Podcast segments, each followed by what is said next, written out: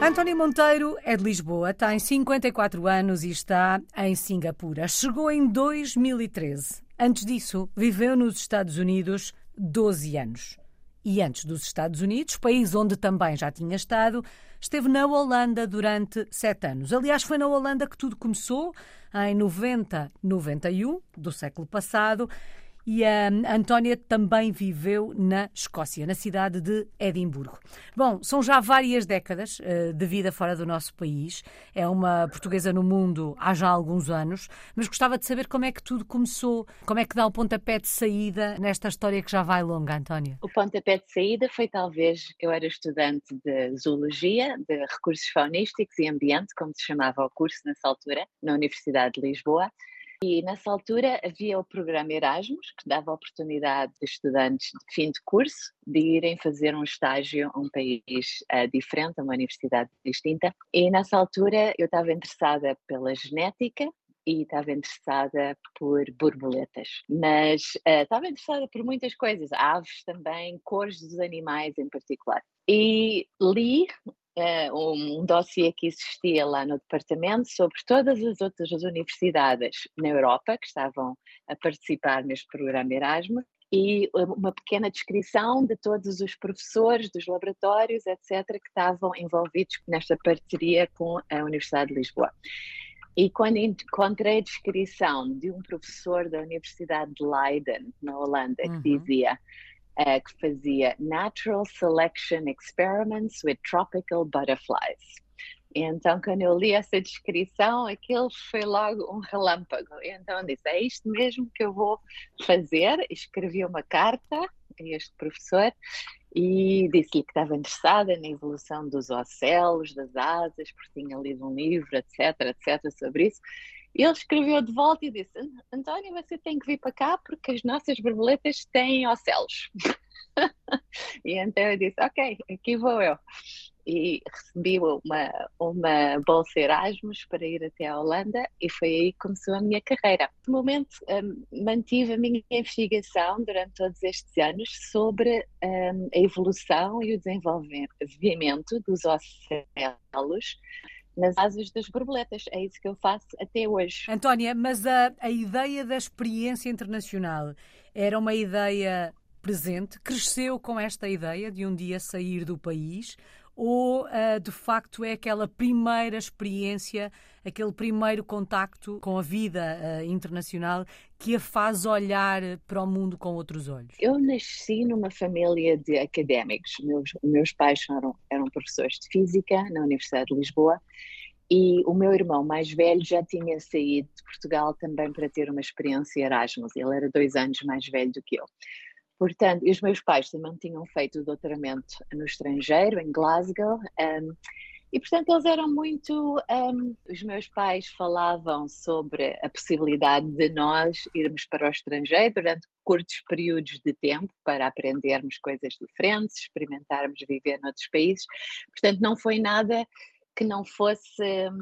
Não foi muito difícil fazer esta, esta escolha de ir para o estrangeiro porque estava envolvida com pessoas na minha família que já uhum. o tinham feito antes e que aconselhavam que era uma, uma boa experiência para fazer. Usou a expressão curtas experiências. Na verdade, a da Antónia de curta não tem nada, já lá vão, na verdade, mais de 30 anos fora do nosso país. Imaginou no início uh, da sua história que ia escrever uh, fora de Portugal? Escrever.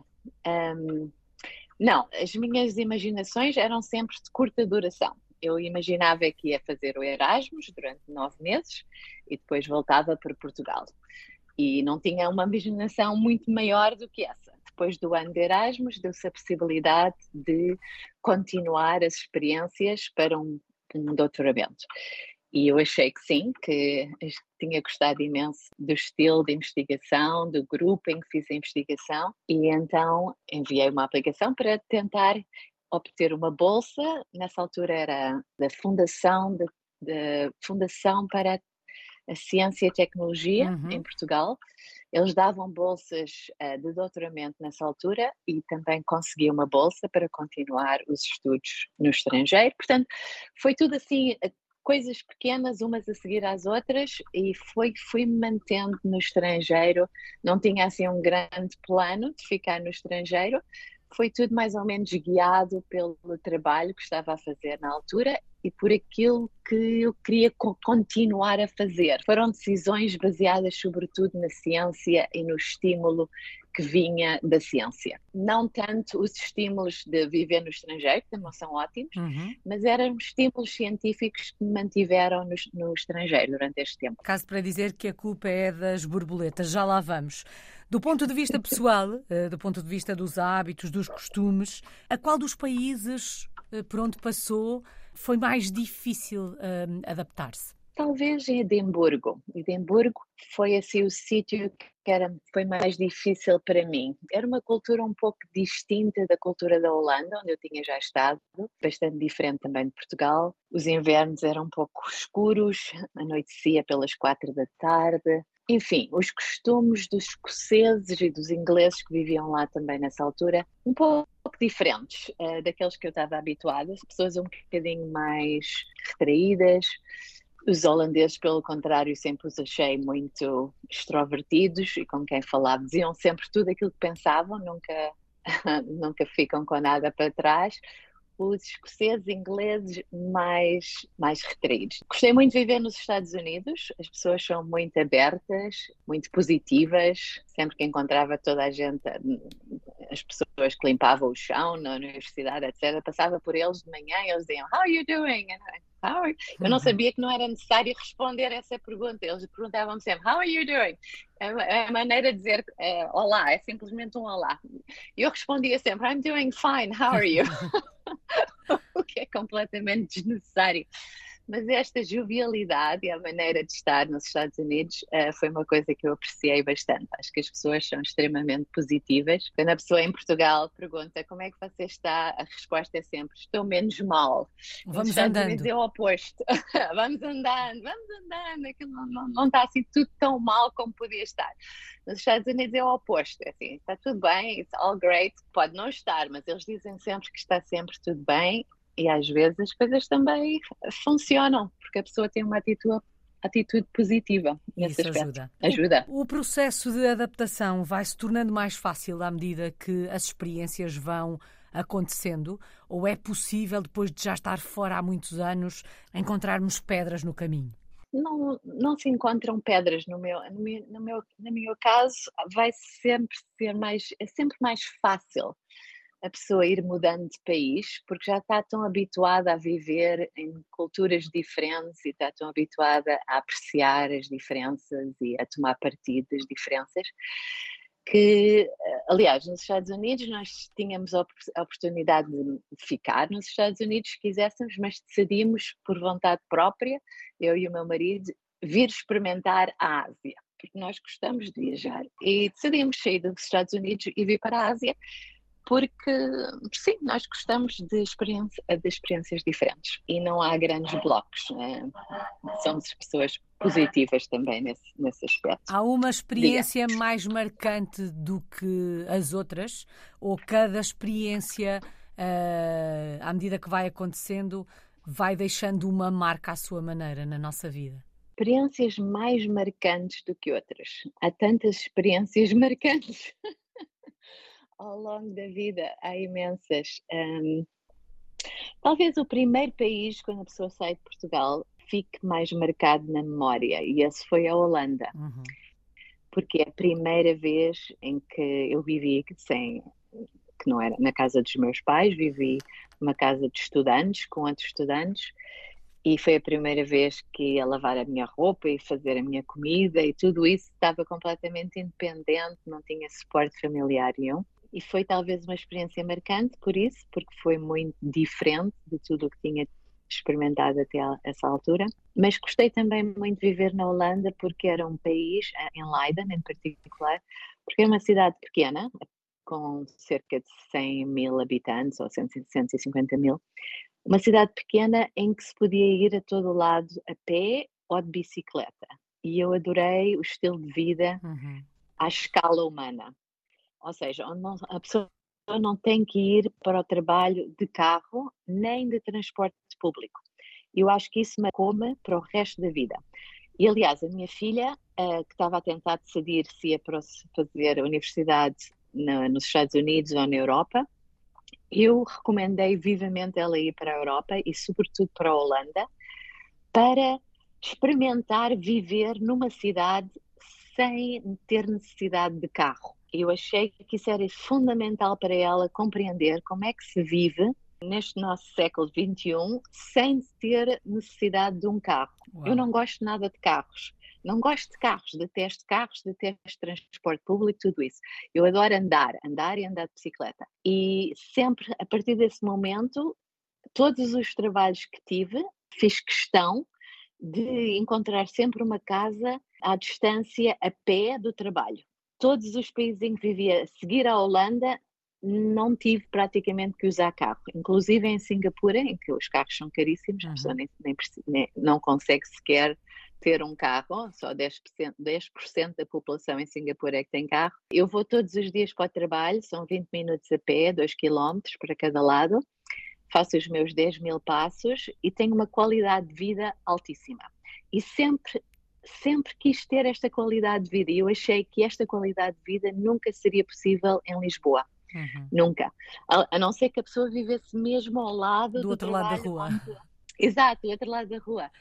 Portanto, eu sempre valorizei muito a qualidade de vida, em não ter que utilizar carro. A mudança para Singapura acontece em 2013, é também a mudança para a Ásia. E há pouco, quando falávamos do processo de adaptação, a Antónia dizia que ele se vai tornando mais fácil, até porque gosta uh, da mudança e gosta de experimentar coisas novas.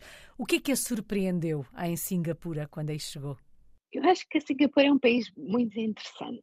Uh, o que me surpreendeu mais, bom, várias coisas, mas uma das coisas que mais me surpreendeu foi que a comida em Singapura é muito barata e a acomodação é muito cara. Mas a pessoa pode ir assim para um destes, uma destas cantinas ao ar livre, que em Singapura que se chamam hawker centers, e são assim vários, como é que se diz, cubículos onde há várias há pessoas, são tipo marido e mulher, que são os cozinheiros, e eles fazem três ou quatro pratos em cada cubículo, e cada cubículo é especialista num determinado tipo de cozinha, tipo a chinesa, tailandesa, western é o que eles chamam a comida de, do resto do, do mundo, etc. Mas fazem os pratos muito rápido, cozinham ali mesmo à frente e é tipo pratos que se vendem por 4 dólares. 4 dólares de Singapura, singapurense é tipo 3 euros. 3 euros e, e alguns cêntimos. Portanto, são pratos, a pessoa come comida muito diversa, muito barata e é uma das coisas mais surpreendentes, porque este país é um país tão desenvolvido, eu não compreendo como é que o governo consegue manter a comida tão barata em Singapura. É quase inacreditável como é que isto funciona.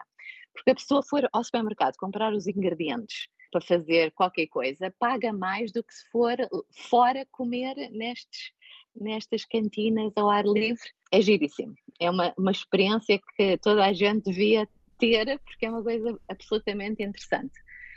E a outra coisa interessante de Singapura são os parques uh, verdes que existem, que conectam várias áreas de Singapura através de parques lindíssimos. E todos os fins de semana faço tipo uma caminhada de 10 km através dos parques verdes e gosto imenso de, de estar na natureza, a andar, a ver os, os, animais, as borboletas, etc., tudo durante o dia. É uma experiência muito interessante. Dez anos depois de ter chegado, uh, sente-se em casa, em Singapura? É possível sentirmos em casa num país tão diferente daquele onde crescemos e dos outros por onde passamos? Sim. Eu acho que sim.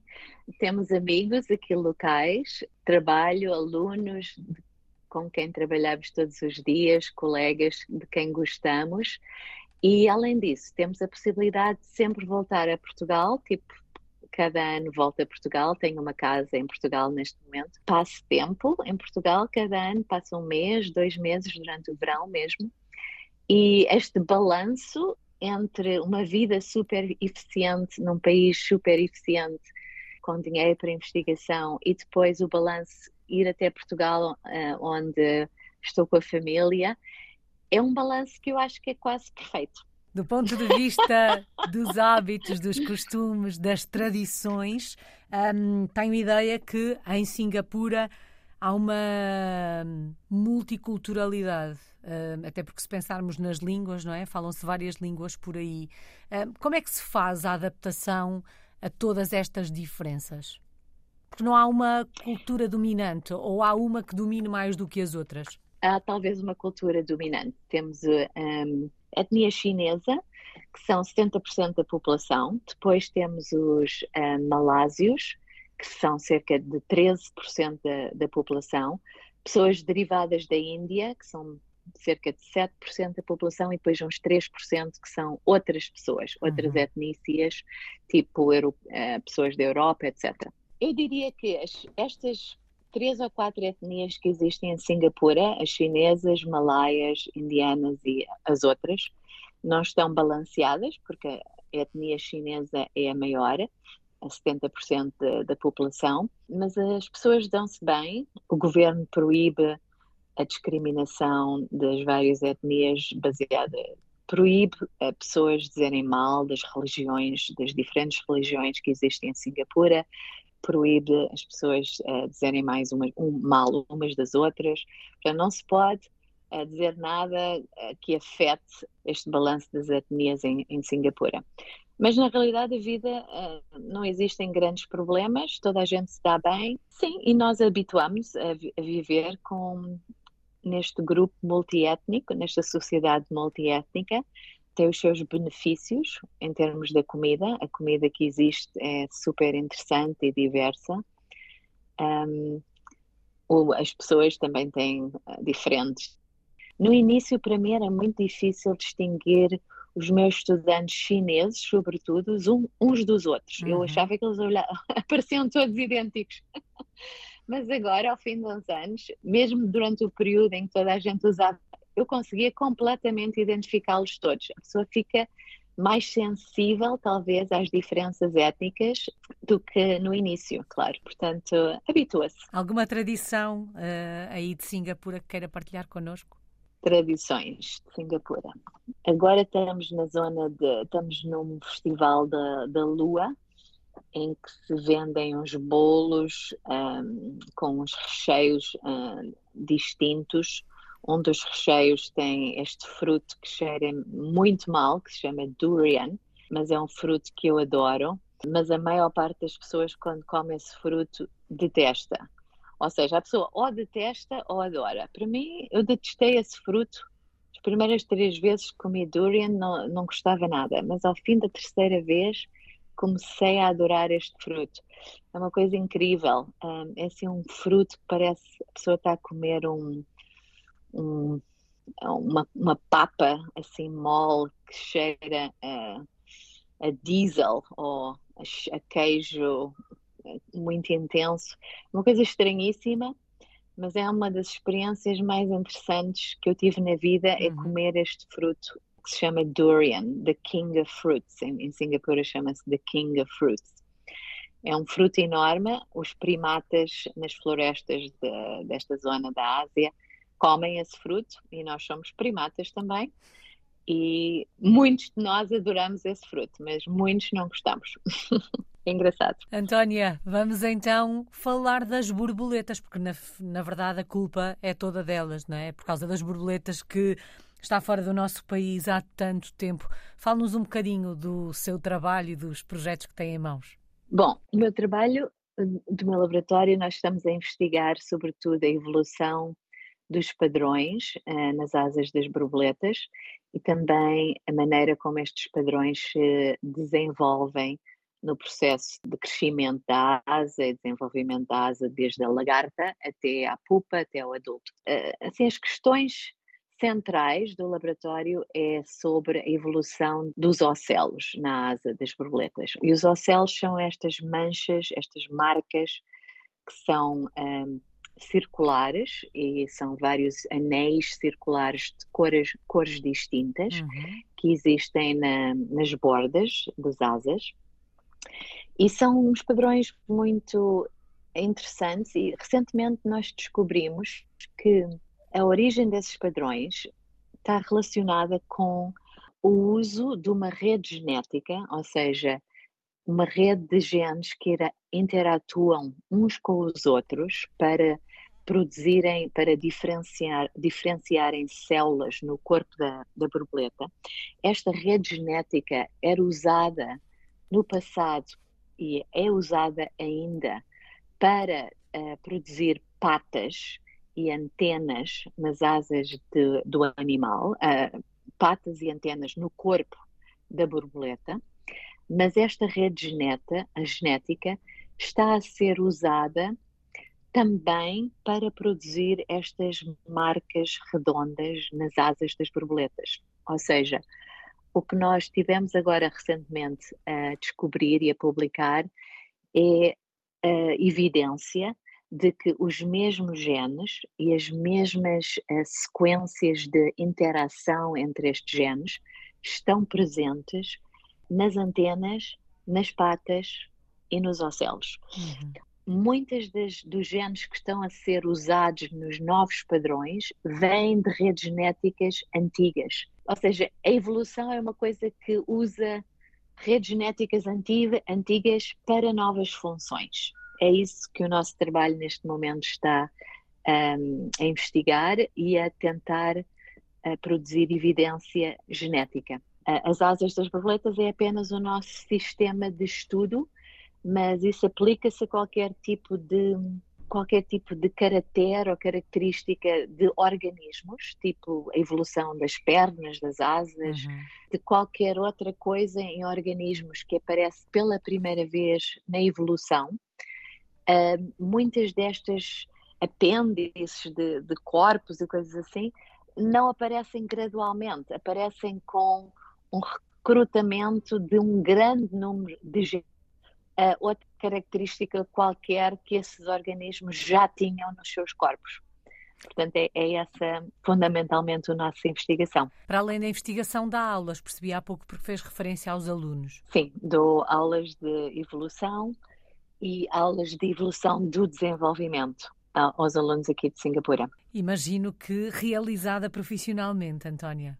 Uh, sim, eu acho que com estes, este trabalho que fizemos agora recentemente, era uma questão que eu tinha desde que entrei neste, neste programa Erasmus, em 90, 91. Uau.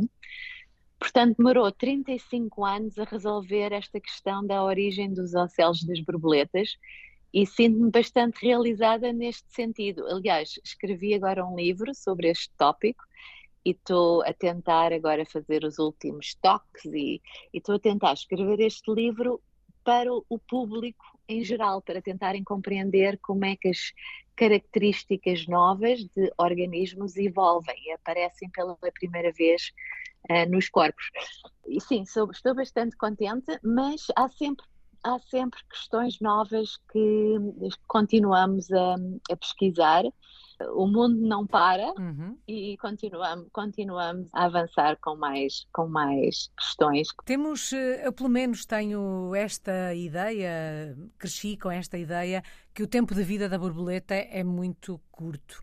Eh, para quem Uh, estuda a borboleta há tantos anos, para quem acompanha o ciclo de vida da borboleta, um, é triste eh, perceber que o tempo de vida da borboleta é tão curto ou ele não é assim tão curto como, como temos a ideia de que realmente é? Eu não sei, não é triste. Eu já, já perdi um pouco a sensibilidade, porque nós, nós criamos tantas borboletas no laboratório.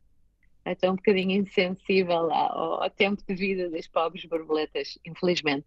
Mas na natureza, as borboletas podem viver até seis meses ou mesmo mais, uhum. depende das espécies, cada espécie vive, vive vidas ligeiramente uh, diferentes.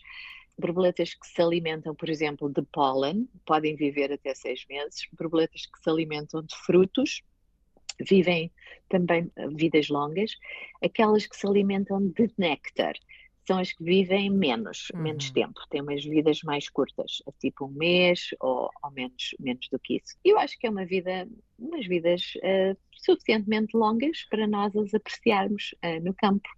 Desde que tenham tempo suficiente para acasalarem e deixarem uh, filhos para a uhum. próxima geração, está tudo bem. Sem dúvida. E há pouco a Antónia dizia, uh, quando lhe perguntei o que, é que, o que é que mais eu tinha surpreendido em, em Singapura, falou dos parques e falou dessa possibilidade de um, apreciar por lá borboletas. Se fôssemos visitar a Singapura, onde é que nos levava? Que locais é que tínhamos que conhecer por aí? Levava-vos de certeza a este caminho que eu faço todos os fins de semana, são 10 quilómetros, desde o sítio onde vivo, que é perto da universidade, até um centro comercial que se chama Vivo City, em que uh, existe almoço, ou seja, a, começávamos a andar de manhã, tipo às nove da manhã, e chegávamos à hora do almoço a este centro comercial e passávamos por pelo menos três ou quatro parques distintos. E esse caminho chama-se The Southern Ridges.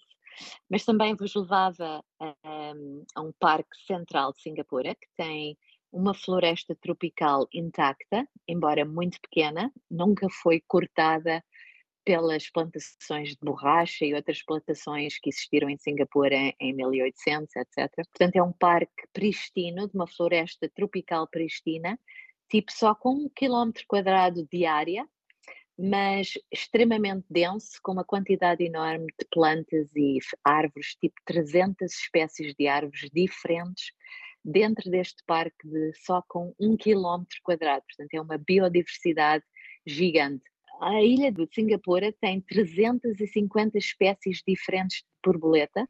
Este número de espécies é quase idêntico às espécies que existem em Portugal, ou cerca de metade das espécies que existem em Portugal. Embora o tamanho de Singapura é minúsculo uhum. comparado com o tamanho de Portugal. Portanto, é uma, é uma ilha que tem imensa, imensa biodiversidade numa zona muito compacta. E também vos levava ao norte de Singapura, onde existem crocodilos e estes monitor lizards gigantes, uh, que são coisas extremamente interessantes para, para se ver. Ficam aqui essas uh, sugestões. Antónia, qual é que tem sido a maior aprendizagem desta sua história de portuguesa no mundo? O que é que se aprende com uma vida, uh, com uma história, com, com uma história como a que está a escrever? Ah, o que é que se aprende? Eu acho que se aprende a tolerância das uhum. diferentes culturas, aprende-se a ouvir, a escutar, a compreender os diferentes pontos de vista das várias pessoas, a compreender que existem diferentes maneiras de estar no mundo, de olhar para a mesma coisa, cada vez mais, ou seja, quanto mais a pessoa viaja, mais descobre estes diferentes pontos de vista e perspectivas uh, de vida de diferentes pessoas, etnias, etc. Não sei, aprende simplesmente a apreciar as diferenças. Uhum. Uh, existem muitas diferenças e é muito interessante uh, observar essas diferenças e nós continuamos a querer visitar países nesta redondeza, porque eventualmente vamos ter que sair da Ásia, vou ter que me reformar daqui a 10 anos e continuamos a querer explorar. Agora, daqui a uns, umas semanas, vou até ao Taiwan, explorar a cultura de Taiwan, quero ainda voltar à Tailândia, quero continuar a explorar todos os países aqui à volta que ainda não tive tempo de explorar, falar com pessoas, eh, ver a cozinha, a culinária eu sou quase insaciável. Eu gosto imenso de explorar e de ver, e de ver as diferenças uh, entre os países que existem. Saudades do nosso país. De que é que se sente mais falta de Portugal quando se vive fora? Eu acho que de o, o humor.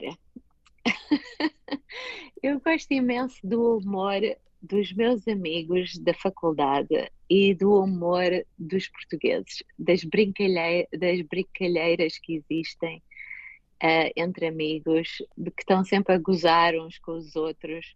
Eu acho que é uma coisa que sinto saudades. E esse tipo, essa maneira de ser de, dos portugueses e daqueles com quem eu cresci, com uhum. quem partilhei anos na faculdade, uh, não consegui, uh, não existe, uh, não consegui encontrar noutros sítios. Em Singapura as pessoas são mais sérias, nos Estados Unidos as pessoas são joviais, mas não são brincalhonas da mesma maneira que em Portugal. Um, eu acho que os portugueses e os meus amigos em particular têm esta, este aspecto brincalhão uhum. que eu tenho muita saudade desse, desse aspecto brincalhão dos portugueses, que não consigo encontrar no outro lado. Dizia a Antónia há pouco que hum, provavelmente uh, vão ter que sair da Ásia, daqui a alguns anos terá que se reformar.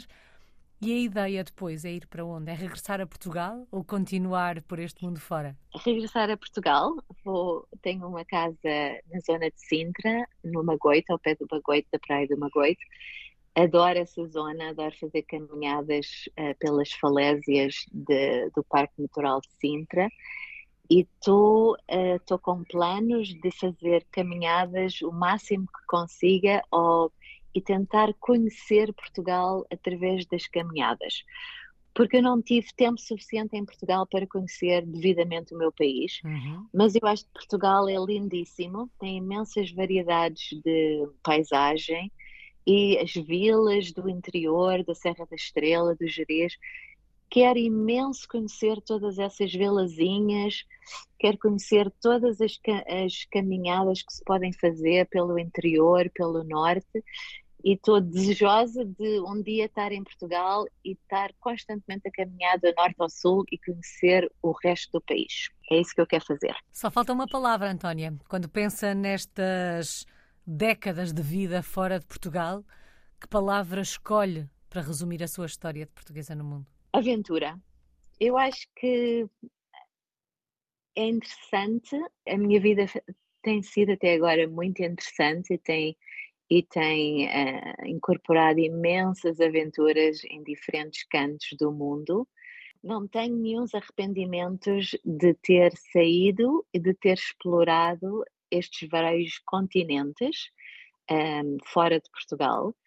Uh, tenho, sinto que a minha vida ficou mais rica, mais enriquecida, talvez porque eu aprecio a diversidade, aliás, eu estudo a diversidade, eu estudo a evolução de organismos e a diversidade biológica, e eu acho que eu própria aprecio a diversidade também do mundo, das culturas, e isso faz-me feliz. E que assim continue. Muito obrigada. Antónia Monteiro está em Singapura, é uma portuguesa no mundo desde 1990.